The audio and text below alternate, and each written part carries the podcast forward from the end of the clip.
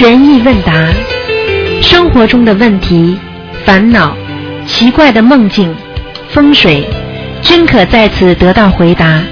请收听卢军红台长的悬疑问答节目。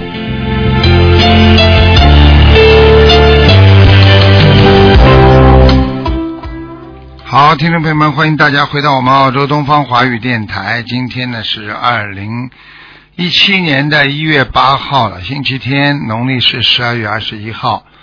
那么下个星期四就是十五了，希望大家多多的吃素，多多念经。嗯，好，那么下面下面就开始解答听众朋友问题。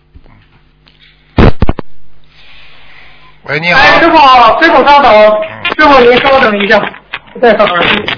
哎，师傅好，弟子给恩师抬刀请安，师傅。哎，你好，你好。哎，你好，你好。哎，师傅，嗯，就是快过年了，过年不是有年夜饭吗？从玄学角度，您给大家开示一下吧，师傅。年夜饭不，就是团聚呀、团聚呢，实际上哎哎呢，过去中国有个传统的，过吃年夜饭呢，讲起来是团聚，但是还是家里要有一个人不在。如果家里有老人的话，有一个人全部都在的话，过去讲就是有一个老人会走掉了，明白了吗？因为有一个人不在，所以家里总不能团聚，这个老人就一就就是跟阎王老爷就有理由讲，因为我一直没有全家团聚过，所以我就不想走。过去是这样的，听得懂吗？啊，听得懂。那我们吃年夜饭要注意什么呢，师傅？吃年夜饭没有什么，吃年夜饭实际上就是团聚。